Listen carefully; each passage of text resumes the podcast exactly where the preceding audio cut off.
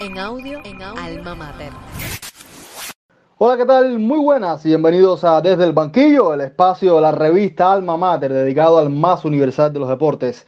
En una de las grandes sorpresas de este mercado de fichajes, Cristiano Ronaldo regresa al Manchester United. ¿Es acertada esta decisión? ¿Qué le puede aportar el uso al equipo de Ole Gunnar Solskjaer? Sobre estos y otros temas estaremos analizando en un programa cargado de debate, así que póngase cómodo porque arrancamos.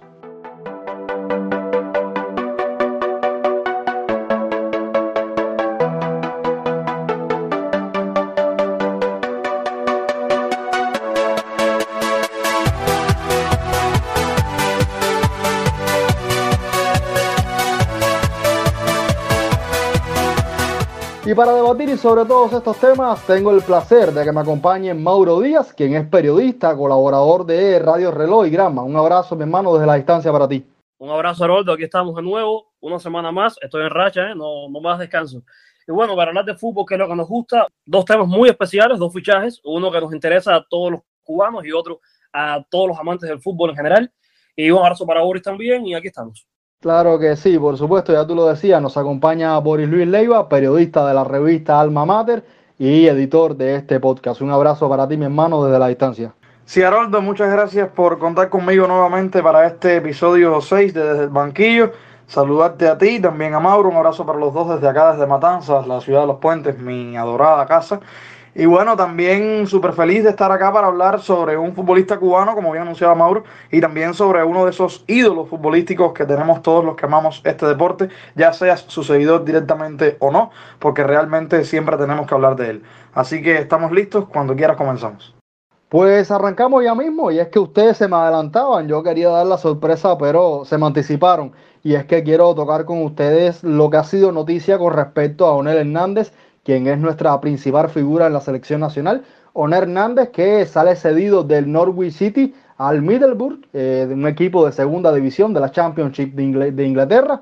Quiero debatir con ustedes sobre esto. Un Oner Hernández que llega en 2018 de la mano de Daniel Farque, llega en enero de 2018, digamos que tuvo cierto protagonismo a la hora de conseguir el ascenso del Norwich City en la temporada 2018-2019, si no me falla la memoria, pero que nunca logra cuajar como tal en el equipo y que no logra continuidad. Y la sesión se ha interpretado como esa falta de confianza que, ha tenido el cubano durante todas estas temporadas. Eh, Mauro, ¿cómo ves tú este fichaje? ¿Te parece que, que, a la, que a la larga va a resultarle beneficioso a Oner Hernández? Mira, he de confesarte a ti a los oyentes que durante todo el verano me preocupaba muchísimo que la salida de O'Neill no se concretaba y que seguía en Northwich City, un equipo en el que no había jugar mucho porque el año pasado su presencia fue testimonial, jugó la mitad de los partidos y casi siempre entrando desde el banquillo y jugando poquísimos minutos. En primera división, más allá de, lo mágico que era ver un cubano en la Premier League, pues tampoco es con él tuvieron un papel demasiado destacado en Norwich, e igual era un, un jugador que entraba de recambio. Como bien decías, sí es verdad que en la temporada de su primer ascenso en el Norwich City, sí tuvo eh, un papel bastante protagónico. Aportó muchísimos goles, muchísimas asistencias. Habitualmente jugaba de regular o era el primer cambio. Y creo que eh, jugar un equipo como el Boro le va a venir muy bien al, al cubano. Podrá tener oportunidades, por menos eso espero. No está un equipo de primera categoría, de, incluso de Championship, está un equipo de mitad de tabla, donde creo que se ajusta más al nivel actual del cubano y a ver si puede seguir creciendo a él lo que le hace falta indudablemente es jugar y no perder la continuidad ni, el juego y, a ver si su fútbol vuelve a renacer, que durante una temporada y media, dos temporadas, pues ha estado bastante opacado y creo que este año en Premier League iba a estarlo aún más. Así que yo celebro y, recibo con mucha alegría la noticia de, de O'Connell esté en, el Boro. Sí que es verdad que, me, hubiera gustado verlo en, en la liga o en, o en, alguna primera división un poco menos exigente que la Premier, pero bueno, la Championship no es para nada un torneo menor. No, no, por supuesto que no, es uno de los grandes campeonatos de Europa. Pero Boris, hay quien interpreta, y entre ellos estoy yo, que este es el primer paso para que Onel Hernández termine abandonando Norwich City, eh, un equipo en que, en el caso de la posición que ocupa, creo que tiene piezas que lo superan en cuanto a calidad. No sé cómo lo veas tú, si este puede ser ese primer paso para una salida hacia otro equipo quizás con menos calidad, con menos responsabilidades de cara a lo que debe hacer. No sé cómo lo veas tú. Sí, Haroldo, realmente yo aquí también concuerdo contigo. Quizás que Onel regrese a la Championship, un torneo que él conoce bastante bien y que como ustedes dejaban claro ya, mantiene uno de los niveles más importantes de Europa, incluso siendo una segunda división. Pero esta salida de Onel tan relativamente forzada del Norwich, un club en el que tuvo una participación bastante regular, sobre todo en este campeonato de, subdivisión, cuando entró ya a la Premier League en la campaña 19-20, fue regular en 14 encuentros de los 38 totales y luego de repente es como si se hubiera desaparecido todas esas posibilidades de, de Onel de, desplegar su fútbol. Supimos incluso, por supuesto, que marcó un gol histórico para nosotros los cubanos en el sentido de, esa pertenencia que tenemos con él porque logró anotarle al, United y fue como esa revelación, es, ese momento que esperábamos todos como eh, ahora sí va a brillar Onel y realmente pasó todo lo contrario. Cuando fue pasando el tiempo ocupó papeles secundarios en el equipo, incluso en esta edición más reciente de la Championship, donde logran ascender, no fue tan relevante la figura de Onel Hernández. Onel se incorpora a Middlesbrough, o el Boro también conocido así, y ha, ha enfrentado a este equipo, según Transfer Market, cuatro partidos, donde ha ganado en tres y tiene un empate solo ha anotado un gol contra este equipo que va a integrar nuevamente ahora. Y entre otros numeritos de Onel, como siempre nos gusta dejarles acá estos datos, tenemos que en la 19-20, en la Premier League, participó en un total de 26 de esos 38 partidos, pero fue titular en 14 y anotó solo un gol con dos asistencias a lo largo de la campaña de Premier, por eso vemos que los números son bastante discretos. Y también es real que varios jugadores de este club, del Norwich City, sobrepasan la figura de Donald Hernández. Aquí no tiene nada que ver este tema que muchas veces se dice, no, porque viene de la Bundesliga o de la segunda división de Bundesliga, no es lo completamente relevante que se le pide. En el caso de Donel, ha sido un jugador que ya te digo, es como si fuese por rachas en determinados momentos, luce bastante bien y luego se pierde un poco, se diluye un poquito su figura. Yo creo que sí, coincido acá contigo que este esta sesión para Middlesbrough sucede como también un preludio de lo que puede ser su salida futura y no la veo tan lejana. Puede ser también para él en lo personal una buena oportunidad de seguir ganando más experiencia de la que ya tiene y que también puede tener un futuro relativamente beneficioso para nuestro seleccionado nacional de repetir convocatoria como se vio recientemente incluso en la clasificación para el Mundial de Qatar, que sin dudas fue Donel Hernández, lo mejor que tuvimos en nuestra selección cubana. Yo creo que esta será una temporada fundamental para Onel, donde debe buscar continuidad y jugar muchos partidos, crecer, seguir potenciándose, porque si bien no es un jugador joven, tiene 28 años, creo que le quedan unos años todavía de fútbol por delante y sobre todo creo que, el máximo interés de acá de los cubanos es con respecto a la selección nacional que creo que tiene muchísimo por dar todavía. Estaremos muy pendientes de lo que haga Onel Hernández en esta temporada, pero ahora saltamos hacia el tema principal de este podcast y es la llegada de Cristiano Ronaldo al Manchester United.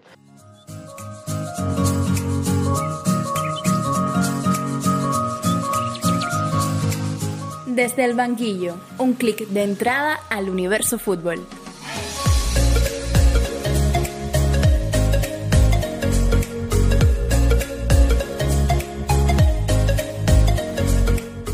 cuando se creía que iba al Manchester City en un giro dramático de los acontecimientos.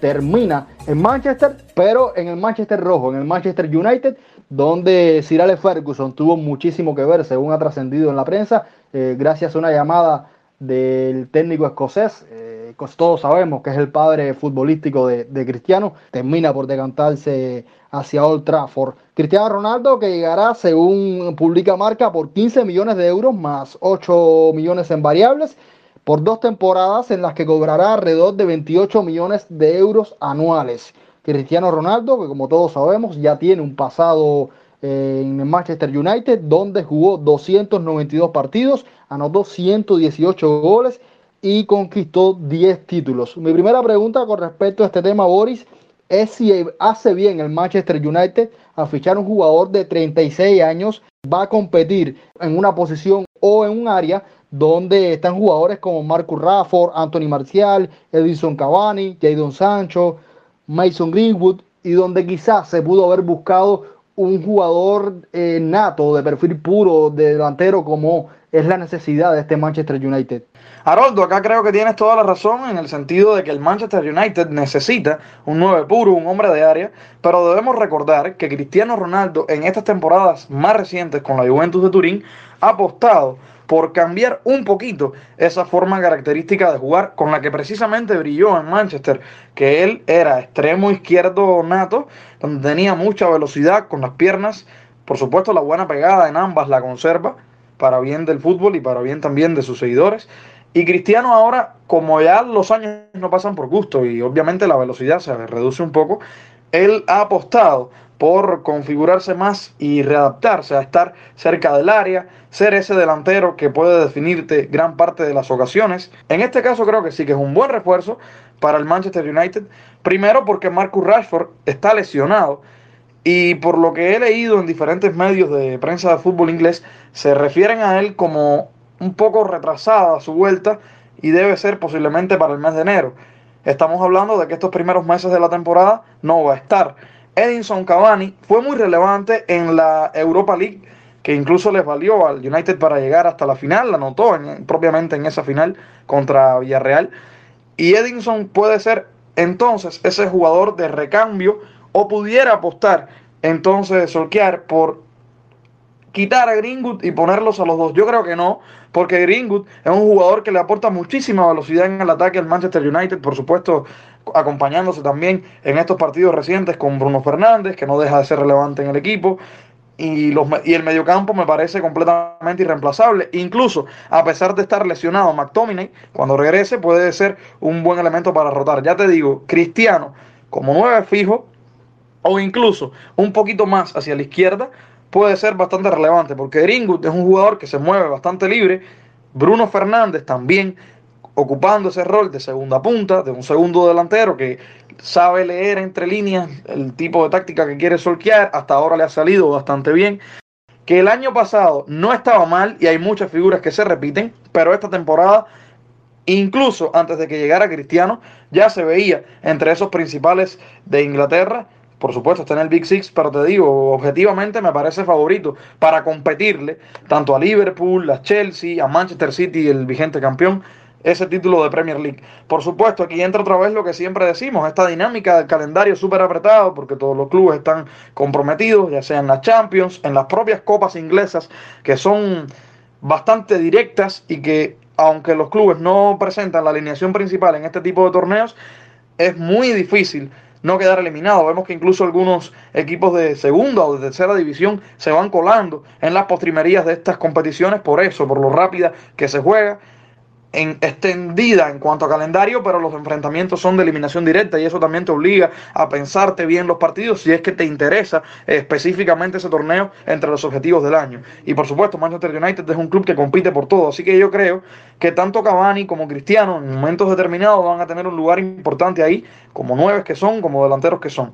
Y yo creo que sí, que a pesar de que ya tiene cierta edad, un jugador como Cristiano está para momentos importantes, incluso con la Juve lo demostró. Recordamos aquellos enfrentamientos particulares con el Atlético de Madrid, donde el Cholo mismo celebraba muchísimo que su equipo había logrado ganarle a la Juve y luego Cristiano tiró de los galones que siempre ha tenido, incluso cuando estaba en Real Madrid, y logró colar al equipo juventino en la siguiente ronda. Entonces, Haroldo, ya te digo, y para Mauro también, yo creo que tanto Cristiano como Cavani e incluso Greenwood en una menor escala van a ser súper relevantes en esa delantera. Inamovible Bruno Fernández y creo que con el refuerzo de Cristiano, aún más que se conocen de la selección, este equipo da para mucho.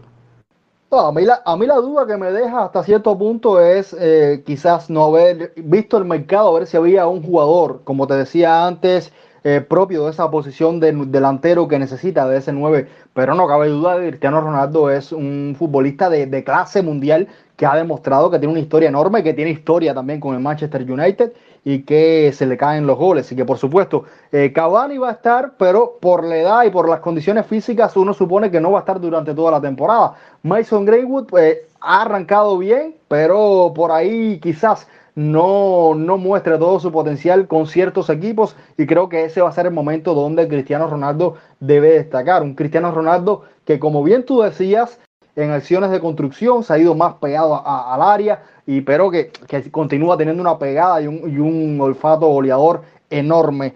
Eh, Mauro, este Manchester United que antes de la llegada de Ronaldo se había reforzado muy bien con Tom Hitton, Jadon Sancho, Rafael Barán y que se le sumaban figuras como Bruno Fernández, Pogba. Antes de Cristiano Ronaldo era un equipo competitivo. Ahora con la llegada de Cristiano Ronaldo creo yo que no solo está al nivel del Manchester City y del Chelsea, sino que está obligado a ganar títulos. No sé cómo lo veas tú. No sé si obligado, pero al menos son favoritos a pelear por todo y es una obligación que peleen, que peleen por todo.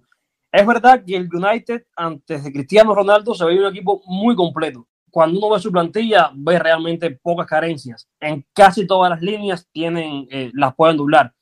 Y encima les llega un jugador como Cristiano, que estoy en desacuerdo contigo en algo que decías que quizás les hacía falta un perfil más delantero centro de área. Les hacía falta más gol y no creo que haya en el mercado ni en el mundo un jugador con más gol que Cristiano Ronaldo.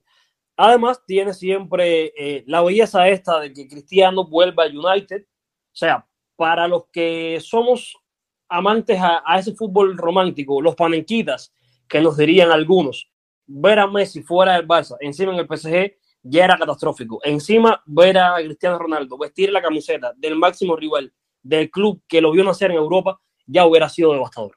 Por suerte, lo veremos volver a su club, cerrar un ciclo, volver a United. Y bueno, lo que me preguntabas, que me voy de, del tema. Creo que sí, que el United es favorito a todo, tiene una delantera buenísima, con jugadores jóvenes por banda, como Greenwood, como Rashford cuando, cuando regrese, que son muy incisivos, que, que son capaces de, de, aportar mucho volumen de juego, encima con un mediocampo que, que yo creo que ahora mismo es, si no el mejor, el segundo mejor de Inglaterra, que no es poco, ¿eh? Cuando digo de los mejores de Inglaterra, me refiero también a los mejores del mundo. Y si el United no está para más, creo que es por su técnico. Solskjaer es un, un entrenador que aún no termino de verlo top, no termino de ver ese entrenador para, para un equipo que logra aspirar a todo.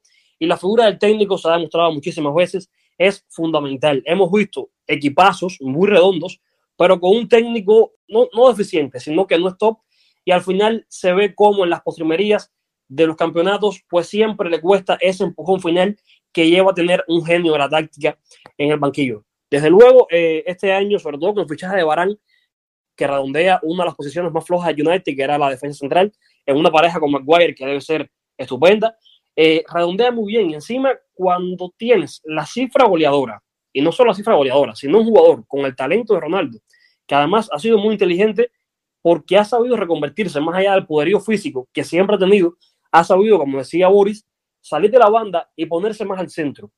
Ya se cansa menos, eh, porque por supuesto el recorrido es mucho menor, se queda más como jugador de área y convierte en muchísimos más.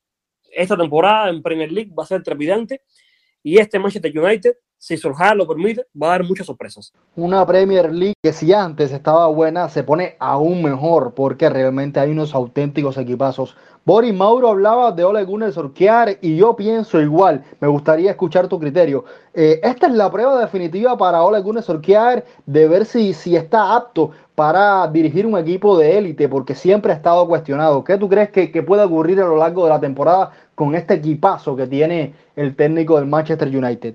Definitivamente, Haroldo, definitivamente esta es la prueba de fuego y yo creo que la última que va a tener Ole Gunnar Solskjaer, el asesino con cara de niño, como diría Luis Omar Tapia, el comentarista, tiene ahora uno de los mejores equipos de Europa, tenemos que decirlo así, aunque a mi pesar no es de mis preferidos de la Premier, pero igual todo el buen fútbol es bienvenido acá. Y yo creo que sí, que tienen, que tienen en su poder unas figuras completamente relevantes. Y a pesar de que muchos son top, ninguno ha opacado al otro en estos partidos que se han visto, sobre todo Paul Pogba que ha estado repartiendo gran cantidad de asistencias, un mediocampista bastante mediático y que ahora se encuentra, creo yo, en otro momento cumbre de su rendimiento, tal como estuvo en el Mundial de, de, Rusia 2018, cuando se alzó con el campeonato el equipo de Francia.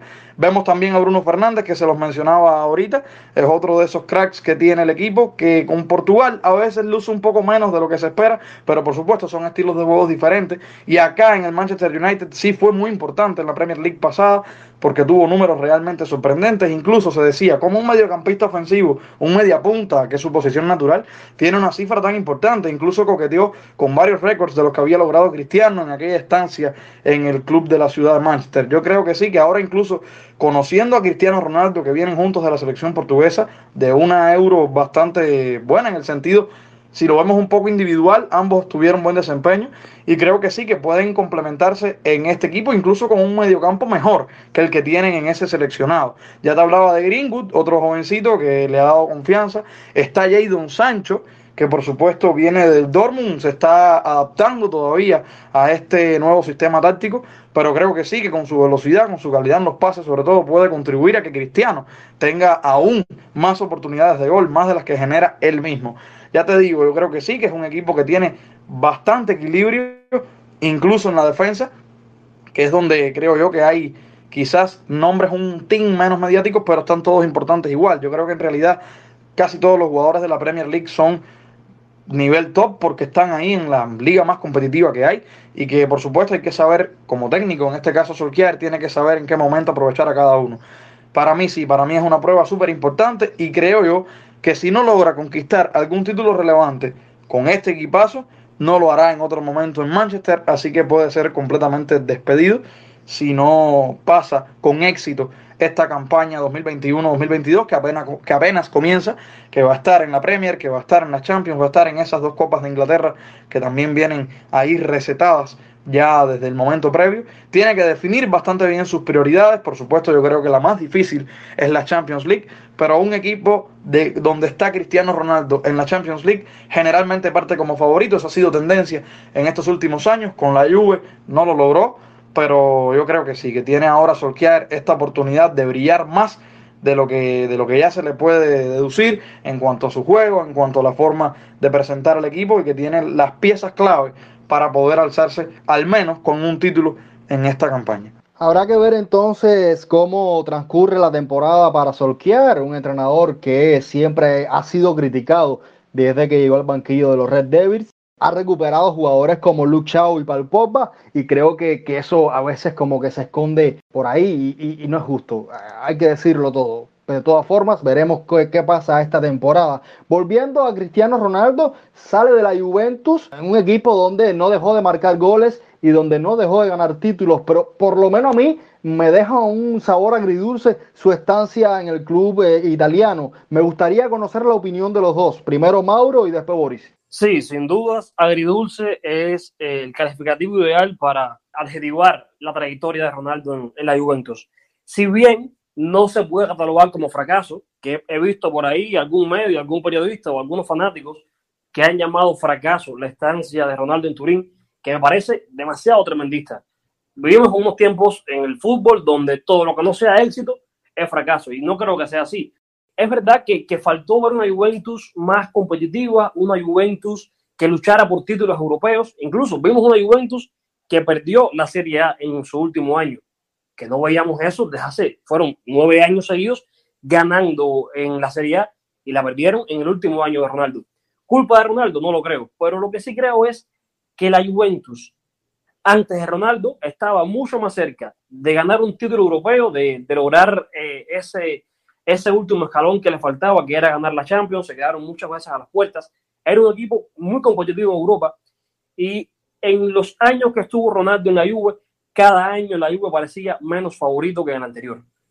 No creo que haya sido culpa de Ronaldo directamente, sí de su fichaje, porque creo que la Juve hizo, afrontó un fichaje para el que no tenía músculo económico y al final el pago de la ficha de Cristiano terminó eh, jugándoles en contra y para poder mantener un jugador de esas características, pues tuvieron que ir deshaciendo poco a poco el plantel y, y el plantel fue envejeciendo, dejó de ser competitivo, hubo equipos que, que se le fueron muy por encima, incluso dentro de Italia. Cuando vamos a valorar la trayectoria de Ronaldo en frío en la Juventus, pues bueno, fue muy exitosa, marcó goles hasta el cansancio. Pero cuando vamos a ver lo que ha sido Ronaldo como jugador en el United, que se fue ganando Champions con balón de oro, siendo el, uno de los equipos más vistosos del mundo, el jugador que luego cuando llegó al Madrid se multiplicó por 100, se potenció muchísimo, que se fue ganando cuatro Champions, que es una barbaridad, y que luego la Juventus se desvanece un poco, pues queda esa sensación como que que ha sido un bache en sus últimos años de esplendor. Quizás se hubiera ido a Madrid, si se hubiera quedado en Madrid, perdón, o si hubiera ido a un equipo más competitivo, quizás hubiéramos visto ese último tirón en el último gran contrato de, de Ronaldo, porque sin dudas ahora ya viene al United con 37, 38 años que, que se irá cuando termine su contrato en el United. Y sin duda no va a ser lo mismo. El United va a, va a ser para Cristiano un cementerio de elefantes. La Juventus era su última oportunidad, según yo lo veo, y quizás soy un poco precipitado y, y estoy juzgando al comandante antes de tiempo y eso me puede eh, costar muy caro porque Cristiano es imposible darlo por, por muerto. Siete años llevamos diciendo que Cristiano va a estar en declive o escuchando y al final no, no es así. Pero bueno, creo que, que su última oportunidad para, para conquistar Champions era la Juventus y al final no pudo ser porque no estaba en, el mejor de los equipos. Y bueno, eso, agridulce, no diría fracaso, pero tampoco exitosa. Yo creo que sí, que en la Juve Cristiano fue relevante más por ser cristiano que por el juego colectivo que tuvo la Juve para también contribuir a ese despliegue de él. Números tiene, obviamente números tiene, porque se esperaban y era bastante lógico. La Serie A se le dio bastante bien, una liga donde él encontró definitivamente algunos rivales contra los principales equipos de este torneo. Tuvo uno que otro problemilla, sobre todo en la temporada anterior. Equipos de nivel top como Inter, como Milán, se le dieron un poco más difícil como los de mediana y baja mitad de la tabla. Yo sí creo que, que tiene talento, que por supuesto la habilidad no se pierde, quizás un poco de velocidad por la veteranía, pero Cristiano es un hombre que por supuesto es importantísimo en el plantel que esté. Ya te decía, los números lo avalan. En la campaña 2019-2020, para hablar de las más recientes, participó en 33 encuentros con la Juve en la Serie A y anotó 31 goles con 5 asistencias. En la 2020-2021, la precedente a la actual, participó en 33 encuentros, anotó 29 y asistió por 3 ocasiones. Así que yo creo que sí, que tiene buenos números en la Copa Italia. En la edición anterior, la 2020-21, participó en cuatro encuentros y marcó en dos de ellos. En Champions League, en la 18-19, su primera oportunidad en la Copa Orejona con la Juve, anotó seis goles en nueve encuentros. En la, en la 19-20 participó en 8 y anotó la mitad, 4.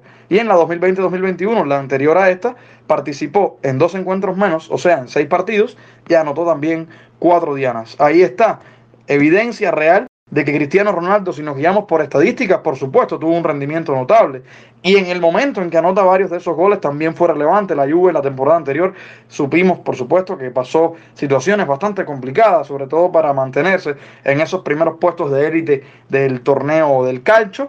Y ahora esta oportunidad de Cristiano de volver a la Premier quizás se juzga un poco adelantado por esto, porque la liga tiene muchísimo, muchísimo rendimiento, porque se sustituye el fútbol posicional por uno más físico. Por supuesto, los técnicos siguen siendo bastante conocedores de la táctica, es una liga bastante competitiva y bastante pareja, pero tenemos este aliciente que ya se juega desde un punto de vista más físico, donde la fortaleza también prima, sobre todo en la defensa. Los defensas, muchos tienen una buena estatura y también son bastante fuertes en cuanto al marcaje. Así que veremos cómo resuelve Cristiano, que es un jugador que entrena muchísimo, o sea que méritos también desde ese sentido que va más allá del, eh, a lo humano, a lo, incluso a lo psicológico, en el sentido de prepararse, también los tiene. Y está también, como tú decías al principio, Haroldo, como quiera que sea, influenciado por ese sentimiento de regresar a, a la que una vez fue su casa, a una ciudad que lo quiso mucho, que tuvo éxito, incluso obtuvo un balón de oro perteneciendo al club. También estar de una manera o de otra cerca otra vez de Sir Alex Ferguson, que es su padre futbolístico. Todo esto influye y creo que llega a un club que está en buen nivel, que tiene un equipo un poco mejor que el que tuvo el año pasado, que también era bastante bueno, y que tiene todo también para brillar en este torneo de Premier League. Más allá de lo que hizo en la Juve. Yo creo que en sentido general la actuación de Cristiano Ronaldo con la Juventus fue muy positiva porque no solo marcó goles, sino que fueron goles determinantes. Y quitando la temporada anterior donde ninguno de los jugadores de, de, la Juventus rindió al nivel que debía rendir, yo creo que, que tuvo una actuación formidable y que quizás, voy por la línea de Mauro, no contó con ese equipo que podía disputar o podía luchar por un campeonato de Champions. Ahora con el Manchester United, teniendo en cuenta de que Inglaterra se juegan varios torneos, hay que ver cómo gestiona los minutos y qué campeonato prioriza más, Mauro. De acuerdo contigo, creo que FA Cup y la Copa de la Liga creo que van a ser menos prioritarios para Ronaldo. También depende cómo lo dosifique Sojiar, a qué acuerdo llegan. Quizás vemos un Ronaldo como el de los últimos años en Madrid, que si se acuerdan, eh, se reservaba mucho al principio de temporada y luego cerraba a un nivel muy alto. En una liga tan física como, como marcaba Boris, tan competitiva además como la Premier League, donde no hay rival pequeño y, y no es el, el, clásico tópico que se dice en el fútbol en Premier League, creo que es el único lugar donde se puede decir que no hay, el, que no hay rival pequeño, que cualquiera puede ganar y cualquier partido es exigente para un jugador de 26 años, aunque sea un portento físico como Ronaldo, pues siempre va a, a jugar una mala pasada. Y creo que, que debería dosificarse como, como él sabe hacerlo. Repito, hay que ver qué decisión toma el cuerpo técnico de United con, con Ronaldo y cómo deciden utilizarlo, pero creo que deberían usarlo sobre todo en, en los, partidos en los partidos decisivos de la Premier League contra los rivales más fuertes y en Champions League, no tanto en FA Cup o Copa de la Liga, a no ser ya las fases más importantes del torneo, de esa semifinal o, o, final, incluso en la Copa de la Liga, si quieren que se lo reserven, o si quieren que la eliminen ya desde paso.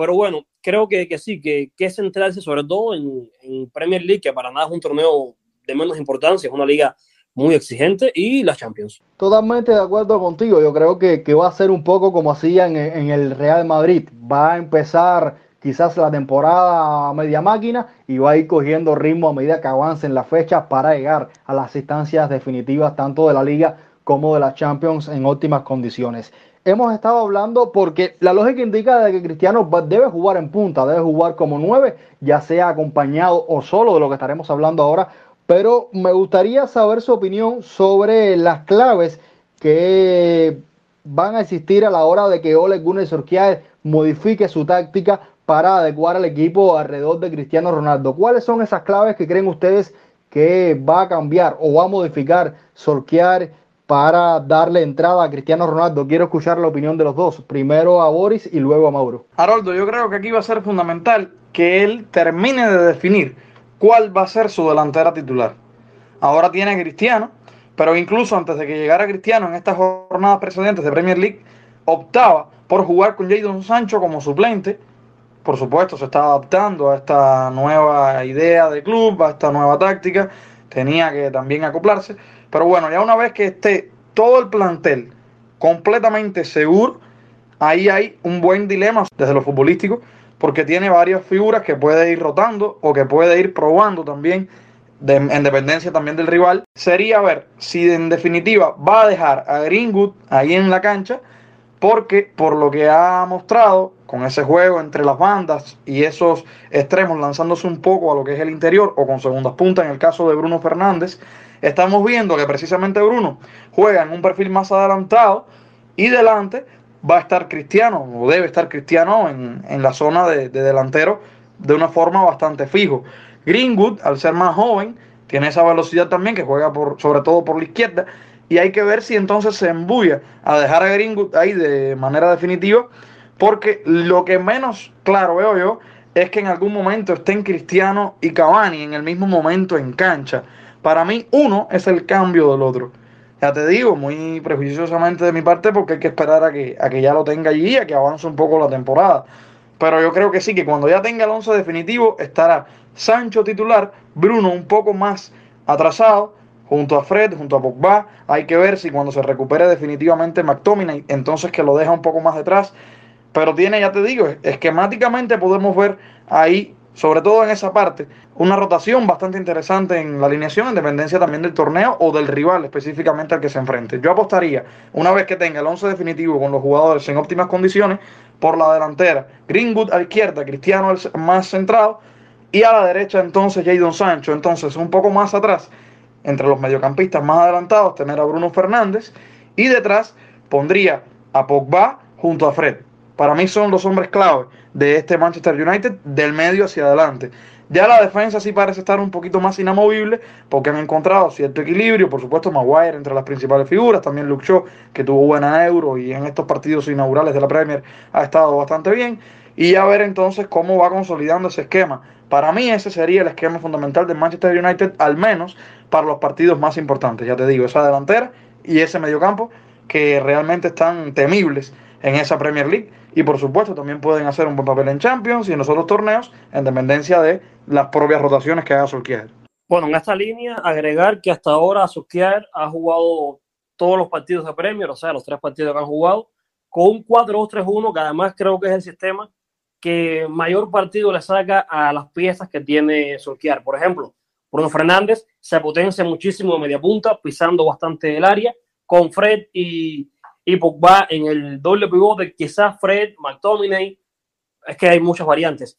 Y luego por bandas, discrepo un poquito con Boris, yo pondría a Greenwood por la derecha y a, y a Sancho por izquierda, a esperar que llegue Rashford, que ahí sería otro dolor de cabeza maravilloso para sortear de cómo acomodar a sus jugadores, y Cristiano Ronaldo en punta, con eh, teniendo tres jugadores tan dúctiles como Greenwood, Sancho y Cristiano Ronaldo, que los tres pueden ocupar posiciones de ataques variablemente, cambiar cambios de banda que podrían ser muy interesantes entre Sancho y Greenwood, entre, entre Greenwood y Ronaldo, poniendo a Greenwood de delantero centro, Ronaldo más tirado a la izquierda y Sancho más a la derecha. Es que hay muchas variantes, pero creo que que esos tres deberían ser, por ahora, para que llegue Rashford, los tres jugadores de ataque. En defensa, por supuesto, ahí sí lo veo más inamovible. Maguire, Barán con Bisaca y por derecha y por izquierda Luke Shaw, que como dijiste tú anteriormente, Solskjaer lo ha recuperado de una forma maravillosa, un, hombre que, que, parecía estar muerto futbolísticamente y se ha convertido en un lateral izquierdo muy, muy funcional.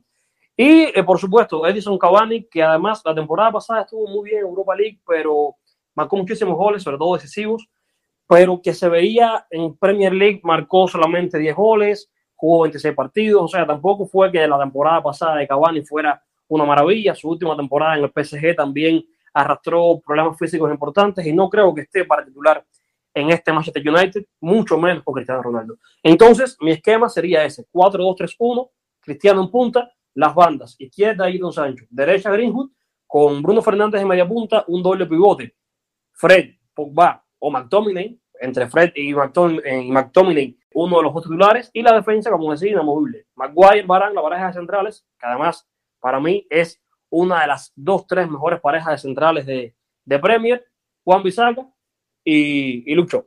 Ahí lo interesante de lo que ustedes dicen, que lo comparto totalmente, el 4-2-3-1 que debe aplicar Sorquear, es ver cómo se mueve Cristiano Ronaldo como única referencia en ataque, porque al menos que yo recuerde, en la Juventus siempre tuvo compañía, casi siempre fue con, con Morata como, como segundo delantero y como apoyo en esos de dobles que hacía constantemente tanto Ronaldo como Morata, pero debe ser, por ahí debe ir la alineación que debe aplicar Solskjaer. Ya para ir cerrando, estamos a tan solo horas de que cierre el mercado de fichajes.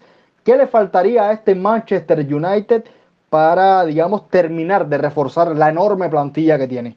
Haroldo, sería realmente difícil con tantos movimientos de última hora que está sucediendo en este mercado de fichajes, definir así a suerte algún jugador específico que pueda reforzar más de lo que ya está este equipo de Manchester United. Yo objetivamente, la verdad, creo, no solo por nombres, porque si vemos nombres, en definitiva, siempre puede aparecer alguien, pero yo veo que este equipo ya tiene bastante, bastante compacta esa plantilla para poder luchar por esos títulos que, en los que está involucrado. Quizás algún que otro lateral, sea por izquierda o por derecha, de algunos de los que esté disponible, podría ser en, a la medida de buscar un suplente, tanto para Van Bisaca como Luke Shaw, como ya ha mencionado Mauro, que deben ser los regulares porque yo creo que esos centrales son inamovibles, Maguire y Barán, que deben ser los titulares en, a partir de, del establecimiento al 100% de la plantilla.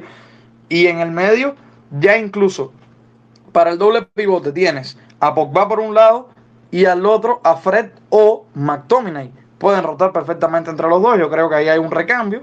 Incluso por el mismo Pogba en un partido que tengan generalmente aliviado, ya casi liquidado, puede ser Pogba el que sea sustituido para darle descanso, como sucedió en, ese primer encuentro del Manchester United. Pogba había asistido por partida de cuatro y luego lo, lo sentaron para que descansara.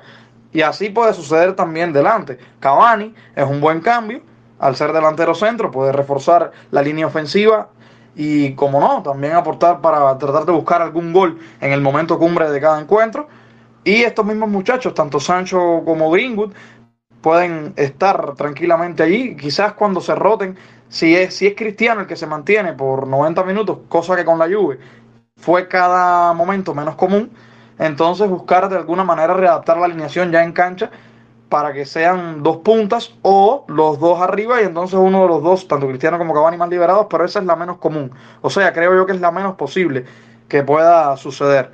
Porque en realidad Solskjaer ha apostado por este esquema que ya hemos mencionado varias veces y no, no veo necesario quizás que entre nadie más al equipo. Por supuesto, ya te digo, buscando nombres así exhaustiva y objetivamente, seguro encontraremos alguna pieza. Pero yo veo este equipo bastante completo para pelear por todo este año. Bueno, yo voy justamente por esa línea. Incluso discrepo un poco en lateral derecho. Yo creo que con Juan Bisaga y Diego, y Diego Dalot, perdón, están bastante cubiertos. Dalot, que si bien es cierto que aún no termina de, de explotar y demostrar todo lo que yo creo es capaz, es un lateral derecho que a mí me gusta muchísimo. Eh, y que en el Milan el año pasado tampoco tuvo una maravillosa situación, pero bueno, demostró algunas cositas de lo que puede hacer Diego Dalot con, con continuidad y con un poco más de juego. Creo que está bien cubierta esa posición. Quizás, si nos ponemos exquisitos, un lateral izquierdo que supla a, a Lucho, creo que es lo único que cabría en el United y sobre todo, sobre todo, y voy a ser absoluto en esto, creo que deberían en estos dos días rescindir al técnico y buscar uno con urgencia, ahora que, que están a tiempo, antes de que llegue diciembre o enero y les empieza a pesar la falta de un técnico top. Creo que es la única carencia que le doy a este equipo es el, el, técnico. Mauro le tiene manía a solquear. Yo a discrepar un poco con ustedes y quizás soy demasiado exquisito, pero es que a mí no me acaba de llenar ni McTominay ni Fred en esa pareja doble pivote con Pogba. Y yo creo que el Manchester United debería buscar un, un contención, un pivote un poco más posicional, que haga un poco más de trabajo sucio, pero que tenga salida de balón al estilo Declan Rice, por decir algo, me parece que por ahí debe ser, debería ser la pieza que, que le falte a este Manchester United para eh, realmente aspirarlo a todo. De todas formas, veremos cómo pasa, cómo ocurre la temporada, cómo van pasando las fechas y lo que va haciendo Cristiano Ronaldo, que nadie lo dude, va a ser, debe tener muchísimos goles todavía para aportar en este equipo del Manchester United. Señores, por hoy podemos ir cerrando. Era un poco para no quedarnos fuera de esta información y de esta actualidad que ha conmocionado al mundo futbolístico.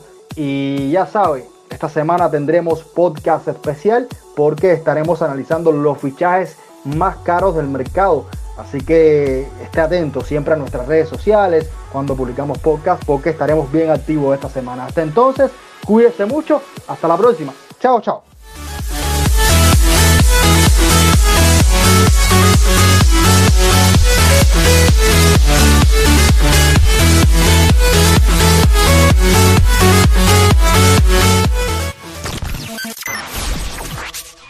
En audio, en audio, Alma Mater.